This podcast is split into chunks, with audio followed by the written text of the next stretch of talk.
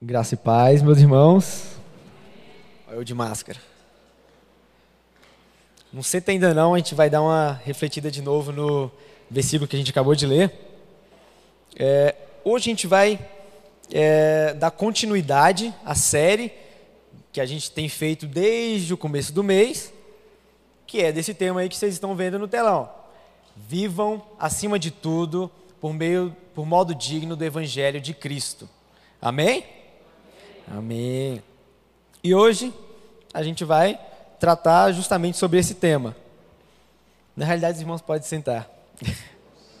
senta aí, senta aí. Vamos lá. E a gente está, nesse mês da Juventude Batista, justamente falando sobre esse tema. Só que a gente também tem também um tema anual, que é esse que está na camiseta de algumas pessoas, que é Lembre-se do que não mudou. E uma coisa interessante que a Sara trouxe no domingo passado é que o evangelho de Cristo não mudou. Então esse mês é totalmente proporcional a esse tema anual que a gente está tendo. Esse tema do dos jovens, né? Que é viva acima de tudo, por modo digno do evangelho de Cristo. E aí, se o irmão não acompanhou as séries, essa série nossa, os outros episódios dessa série, vocês podem ter a oportunidade de acessar a plataforma do YouTube, no canal da igreja, que lá você vai encontrar todos os episódios dessa série, desse, desse mês do, da Juventude Batista. E aí eu vou fazer um breve resumo para aguçar a curiosidade dos irmãos, de lá dar uma acessada e rever os episódios passados. A Thelma pregou no primeiro domingo, dia 1 do 8, que é uma jovem também, é o mês da juventude, e ela é uma jovem também, pregou aqui. E ela pregou justamente sobre o tema de a igreja, que é o evangelho visível, a comunidade do evangelho. E ela trouxe dois pontos bem interessantes. Atos 2, que foi o início da igreja, onde mais de 3 mil pessoas se converteram. E o que é a igreja? Dentro do tema que ela propôs. O Tiago, no dia 8 do 8, no aniversário dele, ele pregou sobre Deus, o real chefe. Foi bem interessante, foi bem impactante. Ele introduziu falando sobre nós que somos um povo que é diferente da sociedade onde vivemos, por conta da nossa crença em Deus. E aí o segundo ponto foi honrar o evangelho no seu local de trabalho. E aí nos levou também no terceiro ponto a entender para quem nós realmente trabalhamos. Mesmo se você for autônomo, você trabalha para alguém. E esse alguém, você dá uma olhada lá, dá uma acompanhada, que você vai entender quem é o seu real chefe. No domingo passado, a Sara ela falou, ela trouxe uma reflexão sobre vivendo de um modo digno em uma sociedade de consumo. E aí ela tratou sobre três pontos interessantes também o que é ser uma sociedade de consumo, se vivemos numa sociedade de consumo e o que a Bíblia nos diz a respeito desse tema. E hoje nós vamos ramificar mais uma vez esse tema do, da, do nosso mês e a gente vai tratar hoje sobre vivendo de um modo digno financeiramente. Eu tive a audácia de colocar uma vírgula e colocar assim, após esse, esse tema que foi proposto para mim, segundo os padrões bíblicos. Então, o tema de hoje é vivendo de modo digno financeiramente, segundo os padrões bíblicos. Agora sim, vamos nos levantar. E a gente abre de novo no nosso versículo, Mateus 6, 19 ao 21.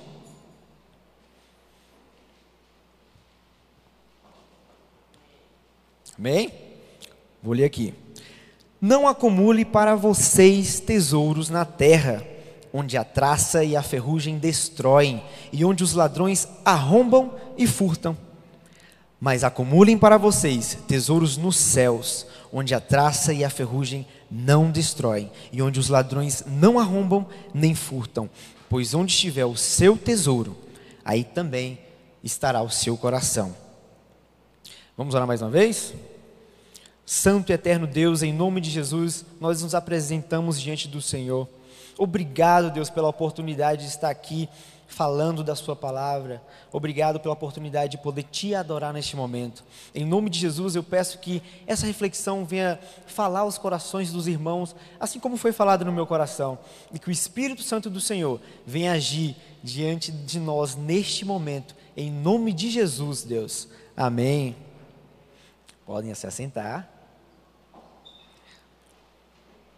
Bem, existem algumas diretrizes bíblicas sobre é, viver de modo digno financeiramente, segundo os padrões bíblicos. E eu quero compartilhar com os irmãos hoje. Na Bíblia encontram-se mais de 2.300 versículos falando sobre finanças. Então, nada mais justo do que a gente tratar sobre esse tema aqui. É muito importante tratar sobre esse tema.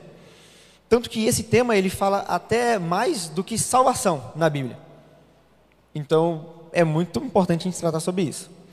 Mas antes, a gente de entrar no nosso tema central, nós vamos observar algumas questões relevantes para a compreensão melhor do nosso tema. Numa entrevista que eu vi com dois grandes investidores, a gente está falando sobre dinheiro, vamos falar sobre os grandes investidores. Eles são milionários, bilionários, e aí eles trazem uma, uma reflexão sobre cinco pilares para você alcançar a riqueza aquele marketing sensacional. Cinco pilares para você se tornar uma pessoa rica. E aí eu fui ver, vamos ver se eu vou me tornar rico agora.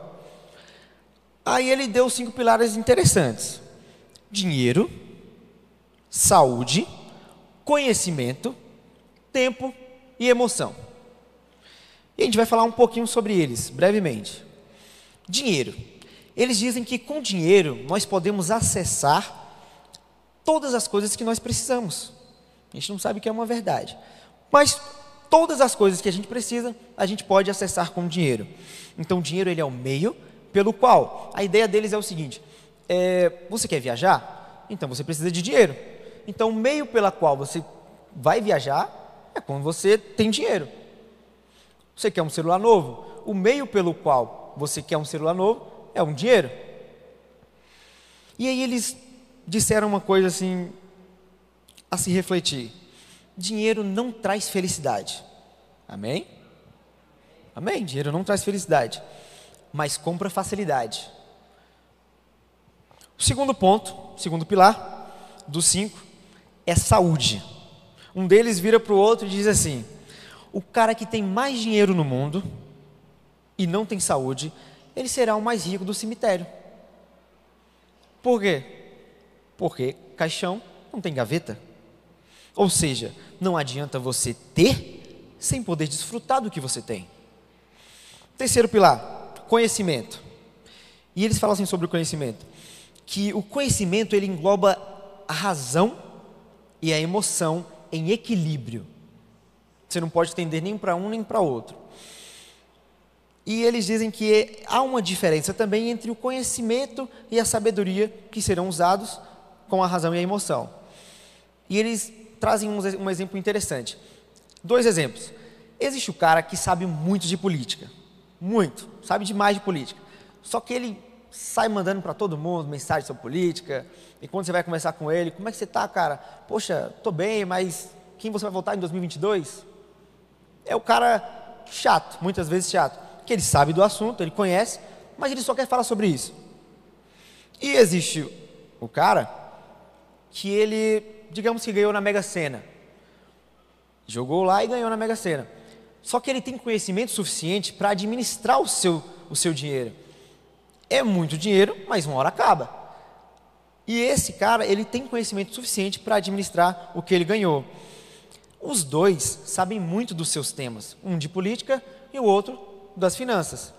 Mas um sabe lidar com o que sabe e o outro já não sabe. Então, para eles, um dos pilares para alcançar a riqueza é o conhecimento. E o conhecimento é saber lidar com o que sabe. Quarto ponto é tempo. Todos nós temos tempo. Só que o nosso tempo está acabando. E por isso nós devemos fazer escolhas, não só por agora, mas para o futuro. Isso é interessante. A palavra de Deus também trata sobre isso: plantar e colher. Imagina uma refeição. Eles trazem essa reflexão. Imagina uma refeição.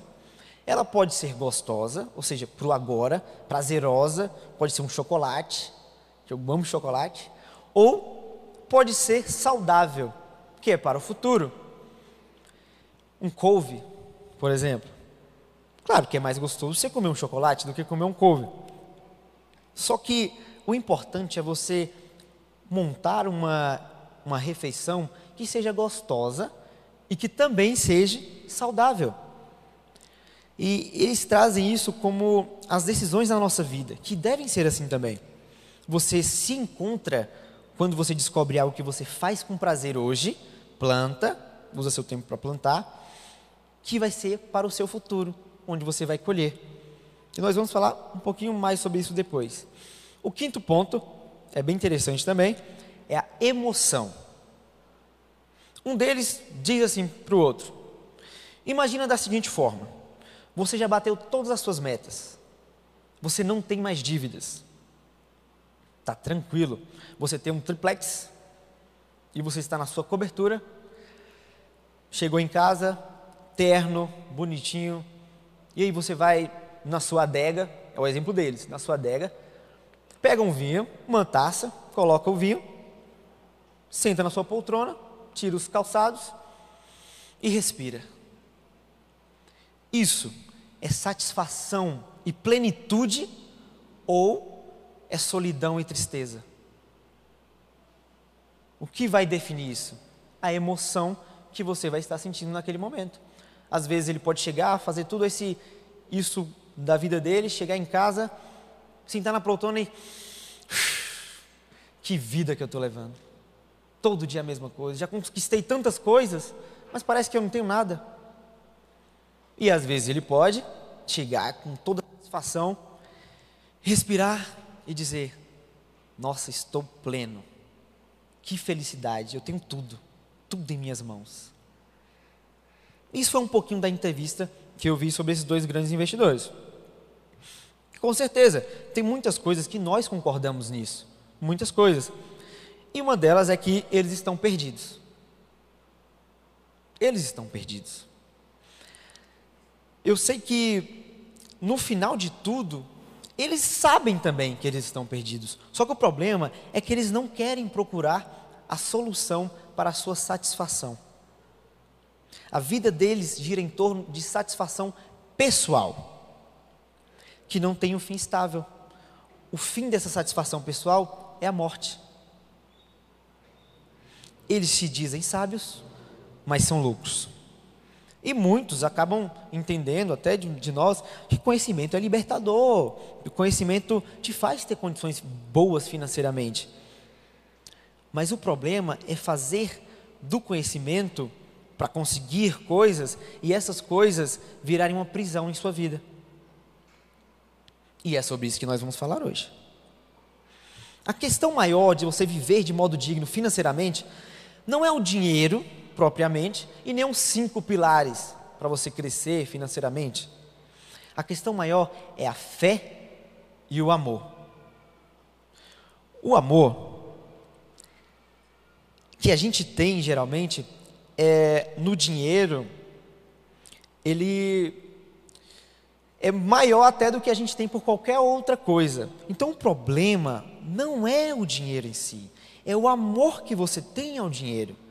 O problema não é a fé, ou não é o dinheiro, é a descrença que você tem em Deus de confiar que Ele pode te trazer a satisfação pessoal. Então, o problema de, da questão financeira é o amor e a fé. O amor que você tem no dinheiro e a falta de fé e confiança que você tem em Deus, que nós temos.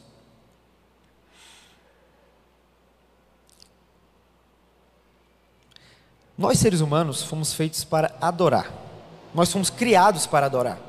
Ou seja, você está aqui hoje fazendo o quê? Adorando a Deus. E nós fomos feitos, criados. Você existe para adorar. Se nós não estamos adorando a Deus, que é quem verdadeira, verdadeiramente importa que nós adoremos, nós estamos perdendo tempo tentando preencher o vazio do nosso ser, que só é preenchido em Cristo. E para a gente não colocar as finanças num pedestal em nossas vidas, a Bíblia nos traz algumas diretrizes fundamentais para viver de modo digno financeiramente.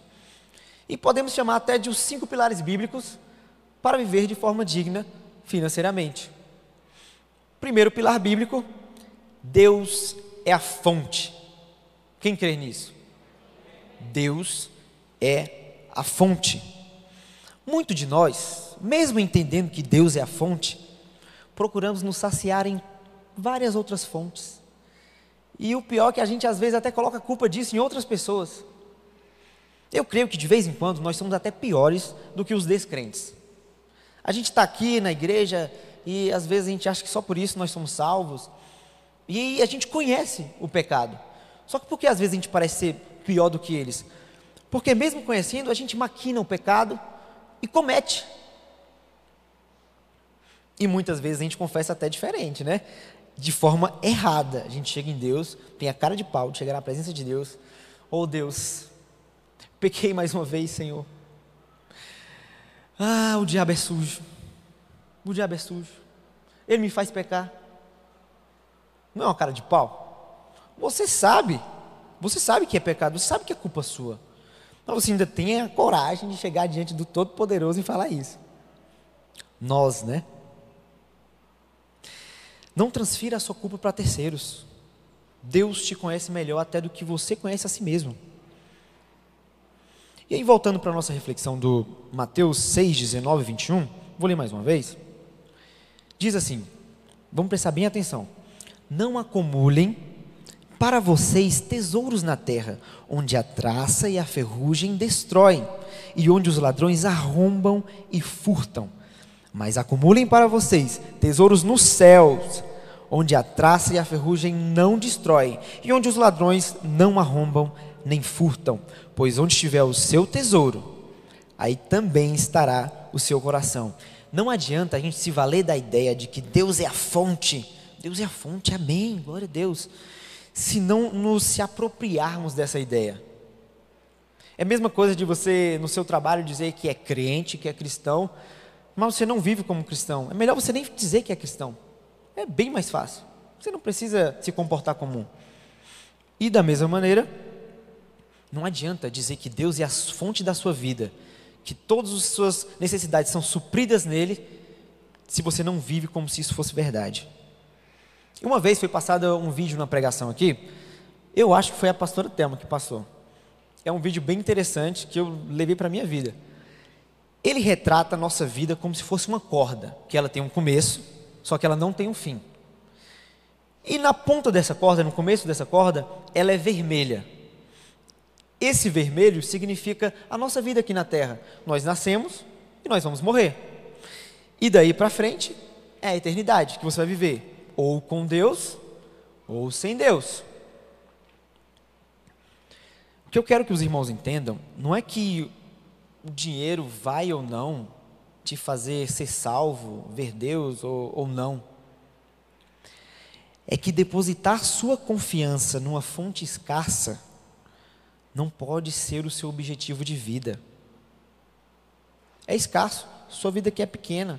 Não deposita a sua confiança no dinheiro, nas finanças, em segurança de vida. Sua segurança de vida é Deus, ou deve ser. Deus é a fonte. E se você acredita realmente que Deus é a fonte, então viva como se isso fosse verdade em sua vida. Amém? Segundo pilar bíblico, contribuição é essencial. Contribuição é essencial. Uma vez eu ouvi uma história, daí eu acho que foi o pastor Marcelo que contou aqui, que é sobre uma família que estava passando muita necessidade muita necessidade. Estavam tristes e, e pediam a Deus: Deus, misericórdia, a gente está sem o que comer. E aí, do nada, que não é do nada, né? Deus falou é, ao coração de um irmão deles, e esse irmão foi lá e ajudou essa família financeiramente. E aí a família ficou muito feliz, mas muito feliz, muito feliz. E disse: Nossa, obrigado, muito obrigado pela sua ajuda. O que, que eu posso fazer por você? E aí o irmão: Opa, peraí. Não fui eu que te dei isso. Cristo está te abençoando, Deus está te abençoando agora. Mas tem uma coisa que você pode fazer por mim. Tem uma coisa. Quando você tiver a oportunidade, ajude outra família. Independente se for ajuda financeira ou não. E é interessante porque Deus faz exatamente isso com a gente. Ele te, dá, te deu tudo. Tudo que você tem foi Deus que te deu. Ah, mas é mérito meu. Tudo que você tem foi Deus que te deu. Deus não é a sua fonte? Então tudo que você tem foi Deus que te deu. E Ele supre nossas necessidades. E Ele só pede duas coisas. Não é só duas coisas, né? São grandes duas coisas. Mas é me ame acima de tudo. E ame ao próximo como você ama a si mesmo. Na realidade, pior ainda, né? Ou melhor, ame ao seu irmão assim como eu amei a igreja. Não é difícil? Com certeza é difícil. Mas Ele nos dá tudo isso. Por que, que nós não temos coragem de ajudar também? Se tudo que você tem é seu, se a fonte da sua vida é Cristo, doe, ajude, contribua. Outra história interessante para a gente refletir é das cédulas de dois reais e de cem reais. A cédula de dois reais encontra-se com a cédula de 100 e pergunta para ela: Minha amiga, por onde você tem andado? Você está sumida? Tanto tempo que eu não te vejo. E aí a de 100 reais, toda feliz. Pois é, amiga, eu tenho viajado bastante. Tenho ido para Europa, fui para Ásia, fui para Cancún, voltei para o Brasil, foi, agora estou aqui no Distrito Federal conversando com você e a minha vida está sendo plena, está sendo ótima. A nota é de 100 reais. E aí a nota de 100 reais gira a pergunta para a nota de 2 reais. E ela pergunta assim: E você, como é que está sendo sua vida? Estou vendo que você está meio, sei lá, cabisbaixa. E ela fala: Pois é, minha vida continua sendo a mesma, né? Igreja, igreja, igreja A gente está rindo, mas é da gente mesmo. Né? Às vezes a gente gosta, quer gastar fortunas com coisas que são interessantes. Não estou falando para você não gastar com isso. Deus não fala para você não gastar com isso. Mas dá aquela dosagem. Invista no reino de Deus. Quem crê aqui que absolutamente tudo foi dado por Deus? Tudo que você tem foi dado por Deus. Amém? Amém. Então vocês estão nessa comigo. A vida que você tem, o ar que você respira, a saúde, a família, o dinheiro, tudo isso foi dado a você. Então o que, que te impede de contribuir?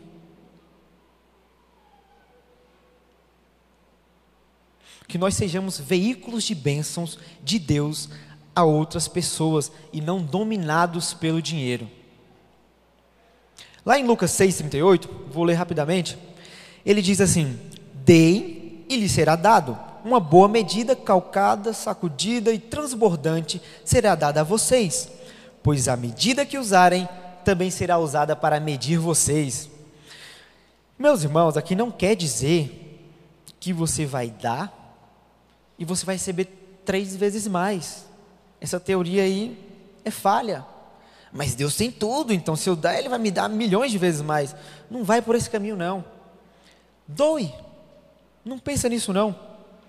Deus não tem a obrigação de te dar nada. Nada. Tudo que você tem foi dado por Ele e Ele não tem a obrigação de dar nada. Ah, então Deus não é justo? Porque eu trabalho, eu me dedico, então Ele tem que me dar, eu ajudo o irmão, Ele tem que me ajudar também. Ele tem que me dar três, 50 vezes mais. Meus irmãos, tá, vamos imaginar que Deus não é justo. Vamos por esse caminho. Deus não é justo, então. Então chega em Deus e fala assim: Deus, ora, seja sincero. Deus, o Senhor não está sendo justo comigo. Eu vou pedir agora para o Senhor que o Senhor venha ser plenamente justo comigo. Totalmente, absolutamente justo comigo. Não quero misericórdia, não quero amor, não quero paz. Eu quero que o Senhor seja justo comigo. Em nome de Jesus, amém. Irmão, você vai cair durinho na hora. Não vai, mas o que você merece é a morte. Se você pedir a Deus o que você merece, você está pedindo para ir para o inferno. Então não vem com essa de que Deus não é justo, não. Simplesmente doe. Lá em Provérbios 3, 9, vou ler rapidamente também, diz assim: honre o Senhor com todos, todos os seus recursos e com os primeiros frutos de todas as suas plantações aí chega a questão do dízimo, né? Por muito tempo eu, eu achei que o dízimo, a décima parte, era parte do meu salário. Então eu deveria contar ele em parte das minhas finanças, dos meus gastos. Digamos que eu ganho mil reais. Então cem reais era do dízimo, mas se eu precisasse gastar 95% do salário, eu pegava 50 reais do dízimo. Por quê? Mês que vem eu junto 50 com mais 50 e aí entrego o resto. Pior, e aí eu pago o resto. E aí eu pago o resto para Deus. Aí no decorrer do mês, fazendo as coisas e tal, alguém chama a gente para sair. Poxa, mas eu estou sem dinheiro, estou só com 5% do dízimo, que eu vou juntar com 5%, que aí vai dar o, o dízimo do próximo mês, que eu vou pagar, pagar o, de, o desse mês. Joia, absolutamente correto. Segundo os padrões humanos. E aí eu gastava esse dinheiro. E mês que vem eu pensava, não, mês que vem vai sobrar mais 10%, eu vou dar, vou dar, vou dar 20%. E é engraçado como a gente pensa, né? Porque depois eu fui compreendendo que nada, nada do meu salário é meu de verdade o que, for, o que eu tenho foi me dado. É me dado todo mês, graças a Deus. A questão não é a, a décima parte, os 10%, é sua vida toda. Como a pastora falou no, no vídeo, não é, não pensa nos 10% não, se você pode dar 20, 30, 40, 50, 1%. Mas dê. Ou melhor, agradeça. Você não está dando nada para Deus, você não está pagando nada. Sua entrada é no céu, você não está pagando.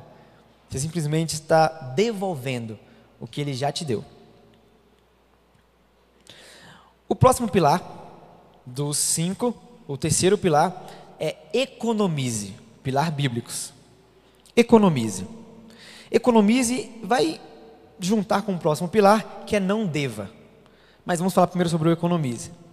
Lá em Isaías 22, 13, fala assim: Mas ao contrário, houve júbilo e alegria, abate de gado, matanças de ovelhas, muita carne, muito vinho, e vocês diziam: comamos e bebamos, porque amanhã morreremos. A ideia de comamos e bebamos, porque amanhã morreremos, é mundana. Tem um, um cara que ele parafraseia esse versículo de forma sensacional. É Albert Barnes, ele resume assim: Quando deveriam se dedicar ao jejum e à oração, se entregavam à folia e ao tumulto. Imagina assim, daqui 150 anos, todos nós que estamos aqui e todos que vocês conhecem vão estar mortos. Ah, mas a ciência está evoluindo. Tá, vamos pular para 200. Então, daqui 200 anos, todos que vocês conhecem, todos que estão aqui, vão estar mortos. Como se a terra desse uma descarga. E aí viesse uma nova água, uma nova pessoa, novas ideias e os pecados os mesmos. Então a ideia desse versículo é justamente isso. Já que vamos morrer, vamos viver, vamos aproveitar. Viva lá a vida. Vamos aproveitar. E aí, outro texto bíblico, ele nos ensina a economizar durante a nossa jornada. Lembra da corda, a parte vermelha? Durante essa nossa jornada, vamos economizar. E aí a gente aprende com um dos seres mais frágeis da terra. Você já sabe quem, quem é, quem é esse, esse ser? A formiga. Lá em Provérbios 6, do 6 ao 8, diz assim: Observe a formiga, preguiçoso, reflita nos seus caminhos, seja sábio ela não tem chefe, nem supervisor, nem governante, e ainda armazena suas provisões no verão e na época da colheita junta o seu alimento. Por que, que a formiga junta?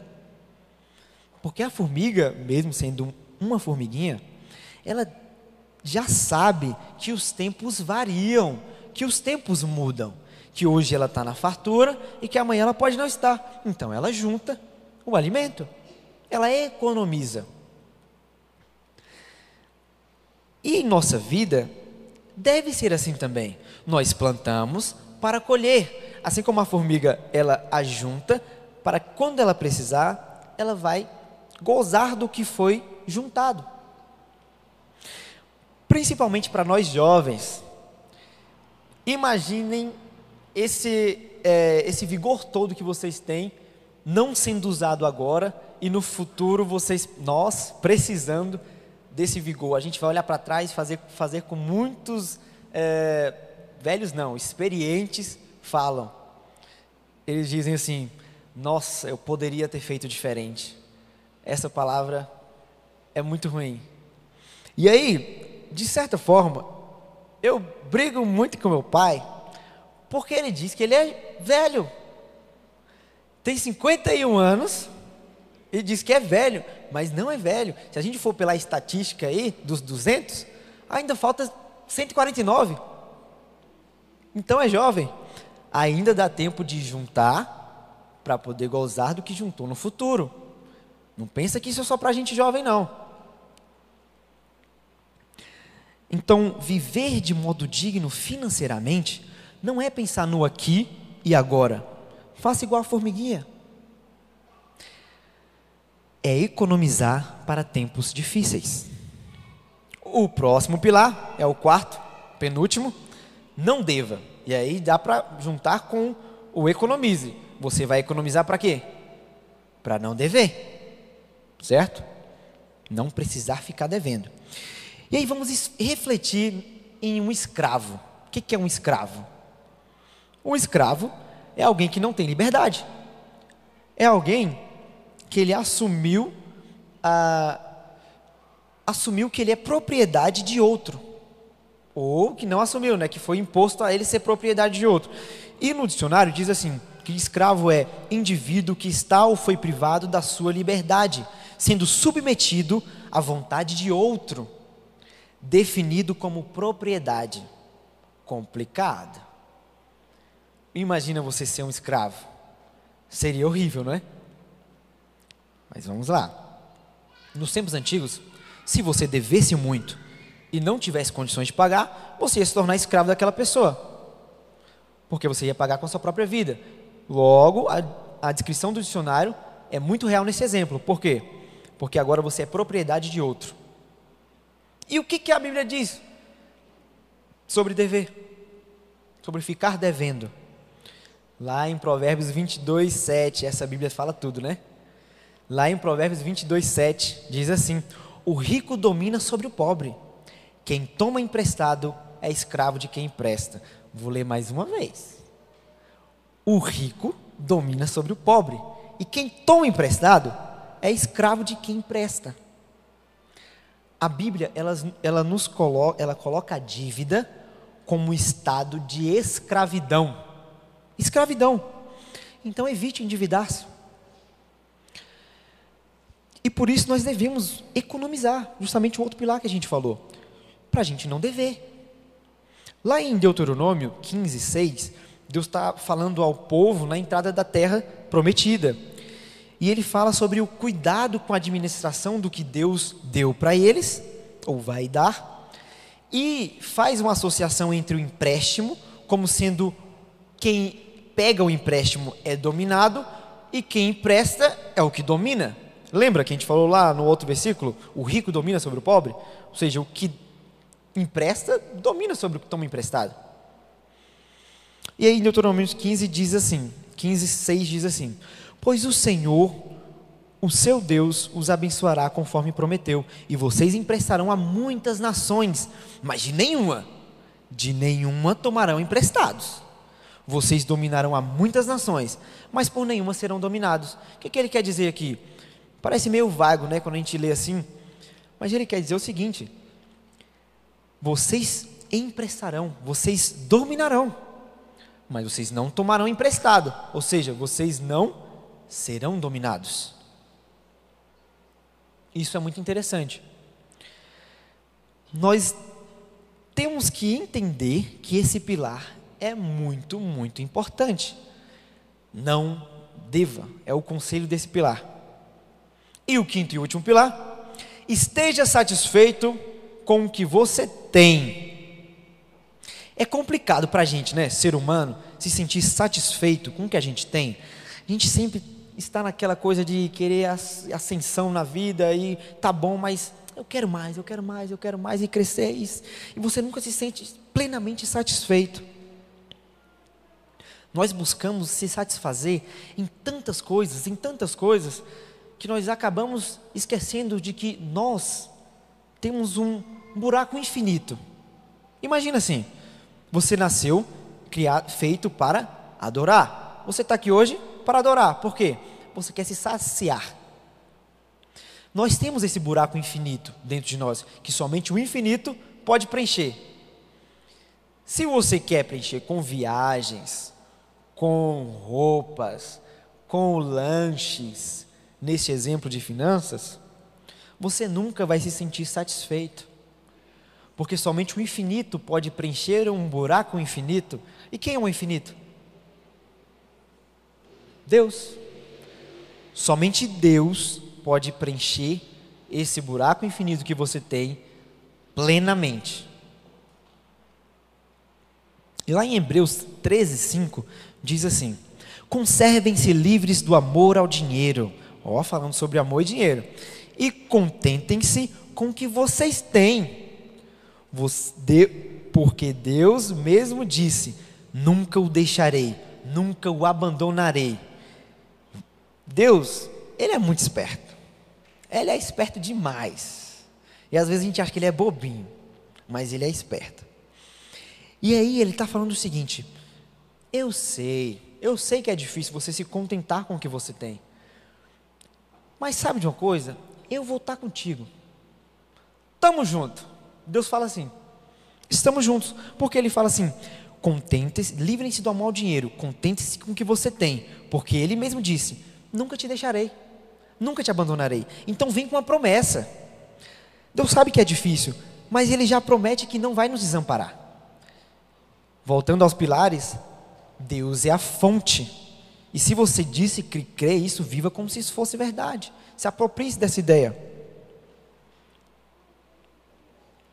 Deus sabe que é difícil a gente ir, ou melhor, a melhor tradução do texto, você indo pregar o evangelho. É complicado, é difícil, não é fácil. Ah, é fácil, não é fácil. Você ir indo pregar o evangelho, ou seja, indo você indo para sua casa, você indo para a sua escola, você indo para o seu trabalho, você indo viajar, é difícil. Então o que, que ele faz? Lá no final da grande comissão, e eis que estarei convosco todos os dias, a todos os dias, até a consumação dos séculos. Vem com promessa. Por quê? Porque Deus sabe que é difícil. Deus sabe que é difícil para a gente. Em 2 Coríntios 6,10, diz assim: entristecidos, mas sempre alegres, pobres, mas enriquecendo a muitos, nada tendo, mas possuindo tudo, tudo. Que estranho, né? Nada a ver esse versículo, mas tem a ver, vamos ver. Eu acredito muito, eu, Israel, particularmente, que o que nós focamos expande. E é uma lógica, então creio que todo mundo acredita nisso. Quando você está no celular, você quer ver aquela bela foto de família, você vê uma pessoa que está fazendo careta, você expande e você vê mais aquela pessoa, você não consegue ver mais o resto, porque a tela permite você ver só aquela pessoa. Então o que você foca, expande. Se focarmos demais em coisas materiais, em nossos bens, em nossas viagens, nós vamos acabar se esquecendo da vida espiritual, que é a que importa. E nós se tornaremos filhos de quem? Deixamos de ser filhos de Deus e tornaremos filhos de Mamon. Mamon. O Senhor do dinheiro está repreendido. Mas se focarmos em Deus, mesmo tristes, olha o versículo, agora faz sentido. Mesmo tristes, nós podemos estar alegres pensando nas bênçãos de Deus. Mesmo pobres, nós sabemos que somos ricos espiritualmente e que temos um Deus que não vai nos desamparar. Mesmo tendo nada, mesmo que nada tenha, você verá que possui tudo. Por quê? Porque Deus lhe possui. Amém? Amém. Lá em Lucas 3, 14, muito versículo, né? Mas vamos ler. Diz assim: Então alguns soldados lhe perguntaram: E nós? O que devemos fazer? E ele respondeu: Não pratiquem extorsão, nem acusem ninguém falsamente. Contentem-se com o seu salário. E nesse episódio aqui é João Batista que ele está preparando o caminho para que Jesus venha. E ali alguns soldados perguntam a ele: e nós, o que devemos fazer? Então, nesse versículo, ele está falando o quê? É, os soldados, que eram representantes de autoridade naquele momento, digamos que eles fossem os militares, os policiais né, da, do momento. Então, eles têm uma certa autoridade, eles são a lei. E aí, os soldados estão em posição de autoridade, isso leva muitas vezes, a gente sabe, à arrogância. Muitas vezes, como, quando nós temos autoridades, autoridade, nós tratamos isso, é, outras pessoas que não têm a mesma autoridade, com arrogância. E essa arrogância, ela pode levar essa autoridade, essa arrogância, a um tipo, algum tipo de injustiça. E pode levar até a roubar, ou a maltratar, a fazer coisas que não, não devemos, né? E aí, neste momento, eles perguntam, os soldados perguntam a João, o que nós devemos fazer? E aí ele responde, responde não pratiquem extorsão, nem acusem ninguém falsamente. Contentem-se com o seu salário. O interessante aqui é a gente entender que João praticamente estava dizendo para aqueles soldados o seguinte: vivam de modo digno do Evangelho. Vivam do modo digno do Evangelho, um dos pilares bíblicos. Se contenham com o que vocês têm. Então quer dizer que eu não posso mais alavancar minha empresa, que eu não posso crescer financeiramente, eu não vou mais pensar em expandir meu negócio, em trocar meu carro, em fazer viagens, em uma renda melhor. Calma, não, não é isso não. A questão não é essa. Você pode fazer tudo isso, desde que faça com algum propósito. Qual é o propósito de ter muito dinheiro? Eu quero ter muito dinheiro, mas para quê? E o que importa é que você esteja plenamente satisfeito em Deus, independente do que você tem. Amém? Amém. Para concluir, eu quero levar os irmãos a uma reflexão. A visão que o mundo tem do que, a, do que é a vida é uma visão totalmente distorcida. A gente já viu lá nos cinco pilares que leva à destruição. Eles dizem que o mundo que nós vivemos é um mundo sem Deus. Muitas vezes os jovens são considerados como uma geração perdida, tudo perdido. São considerados perdidos, às vezes até por nós. As pessoas ainda têm a ilusão de que o dinheiro é que nos faz feliz. Isso é uma verdade para eles. A família é desconsiderada. A justiça não é justa e eles entendem que não existe mais esperança. E aí, esse texto aí, ele foi pegar, ele, eu peguei ele de um vídeo de Jonathan Weed. O nome do vídeo é Lost Generation. Não sei nem se é assim que fala.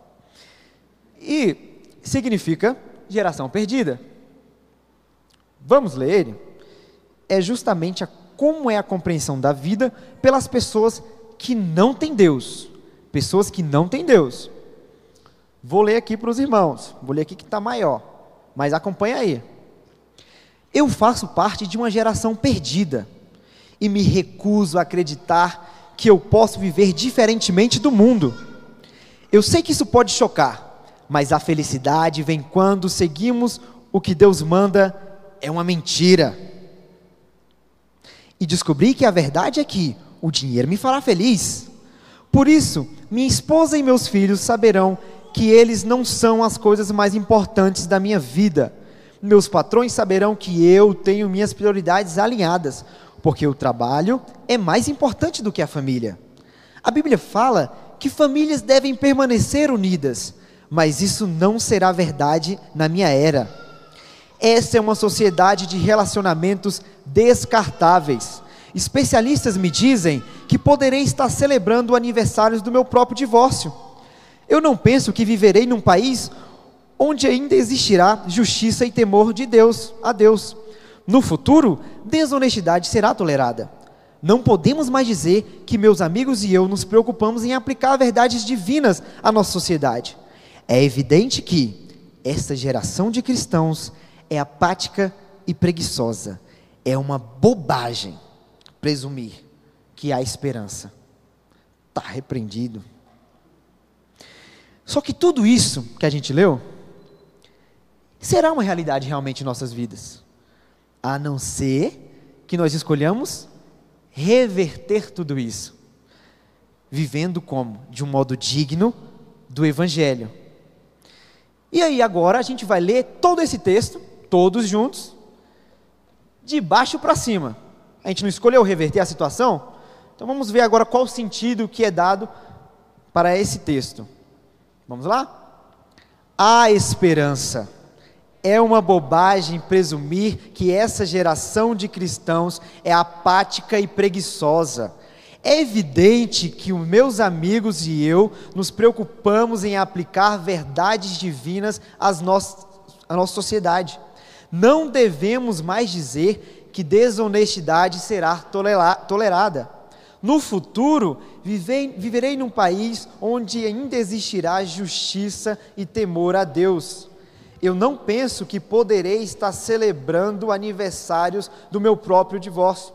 Especialistas me dizem que esta é uma geração de relacionamentos descartáveis, mas isso não será verdade na minha era.